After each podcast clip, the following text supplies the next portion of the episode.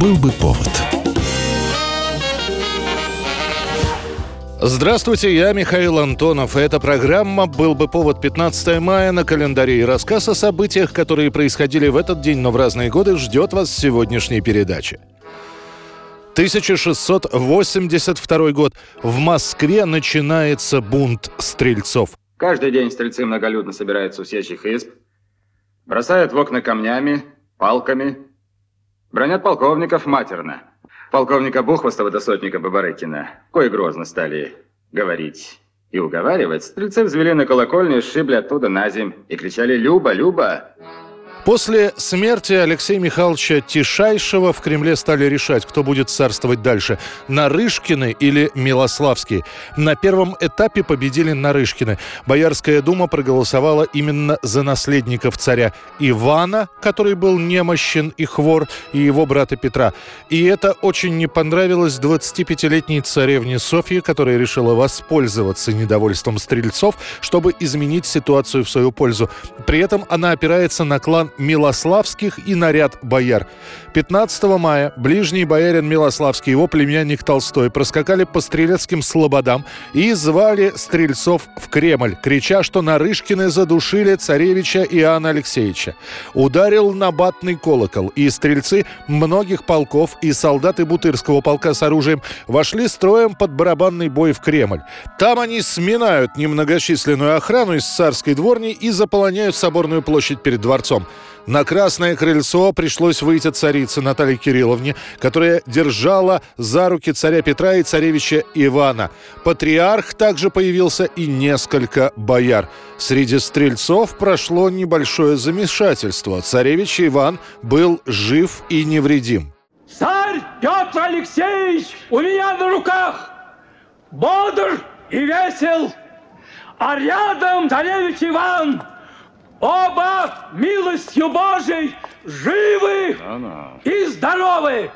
И все было бы хорошо, но тут появился боярин Долгоруков, который начинает кричать на стрельцов, обзывая их ворами. Долгорукова сбросят на копья, а после стрелецкая толпа побежит по царским палатам, убивая практически всех. Брата царицы Афанасия Нарышкина, князя Рамадановского, боярина Языкова и многих других. Пьянство, гуляние, издевательства над кремлевскими обитателями будут продолжаться пять дней. Саму царскую семью не тронут. После стрельцы покаятся и даже на первых порах вымолят себе прощение. Однако то, что они творили, запомнит Петр. И через 17 лет, когда стрельцы снова пойдут на Москву, он прикажет жестоко подавить это восстание, а чтобы впредь неповадно было провести показательные казни в Москве. 1883 год, 15 мая. В России принимают закон о старообрядцах, о даровании раскольникам некоторых прав гражданских. С ним верующие связали обмерщение церкви, угасание в ней божественного начала. Многие сегодня ведут скрытный образ жизни, сохраняя в чистоте и неизменности веру отцов уже тысячу лет. Со времен раскола, то есть за 200 лет, выходит уже немало указов, которые так или иначе касаются старообрядцев. Тот же 19 век при Николае I раскольникам запрещают вести метрические книги, они не имеют возможности официально регистрировать свой брак, а дети, появившиеся во время этого неофициального брака, признаются незаконнорожденными. В 1835 году выходит документ, который разделяет старообрядцев на три вида – поповцев, беспоповцев и сектантов. В середине века еще один указ. Старообрядцам запрещается приобретать земельные участки, вступать в купеческие гильдии и выбираться на общественные должности. Послабления начнутся лишь во времена Александра II. В 1864 будет издан указ о необходимости предоставить свободу в делах веры, а спустя 10 лет еще один документ появится о старообрядческих браках. И вот закон 1883 года. Старообрядцы получают больше гражданских прав. Они могут заниматься промышленностью и торговлей, получать паспорта на общих основаниях. Кроме экономических свобод, разрешалось совершать общественные моления и богослужения, в том числе в специально устроенных молитвенных домах. Одно условие – старообрядческая церковь не должна иметь колокольни. Правда, сами раскольники этому указу не очень-то поверили. Например, они они будут через несколько лет демонстративно игнорировать перепись населения 1897 года. 15 мая 1905 года в американском штате Невада основывается Лас-Вегас. The bright lights of the world's greatest gambling city, Las Vegas. The city in the desert. The city that never sleeps. В самом начале этот город ничем не примечательная географическая точка. Крупный железнодорожный узел, который местные жители называют отстойником. Тут скапливаются железнодорожные составы практически половины Соединенных Штатов.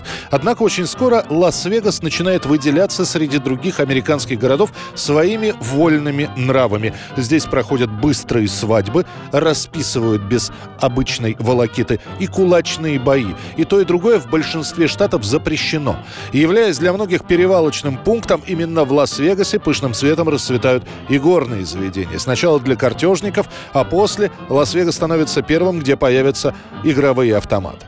Судьба Лас-Вегаса круто поменяется в мае 1931 года, когда после небольшого перерыва на территории штата Невада разрешают азартные игры. Причем этот проект пополнения бюджета именно через карты и другие азартные игры предложит некий господин Тобин. Добропорядочный невадец, сам в казино никогда не игравший. На эти деньги, сказал он, можно будет построить много новых школ.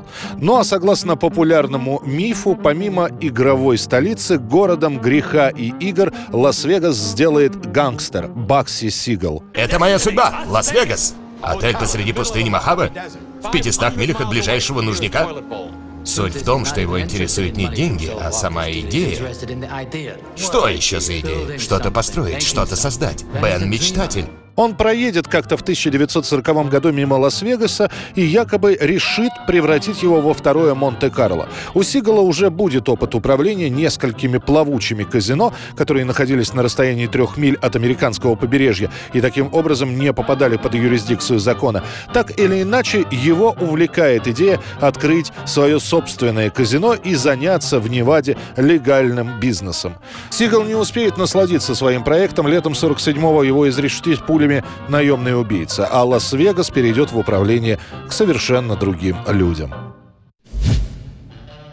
1988 год, 15 мая. Казалось бы, сбылась мечта поклонников группы Led Zeppelin о том, что коллектив снова начнет выступать. На праздновании 40-летней годовщины фирмы грамзаписи Atlantic Records бывшие члены группы снова выходят на сцену. За барабанами сидит Джейсон, сын покойного Джона Бонема. Однако после этого выступления музыканты скажут, что это был только один раз. И больше они вместе собираться не планируют.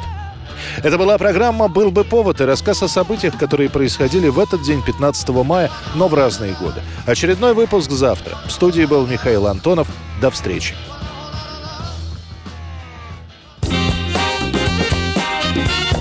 «Был бы повод»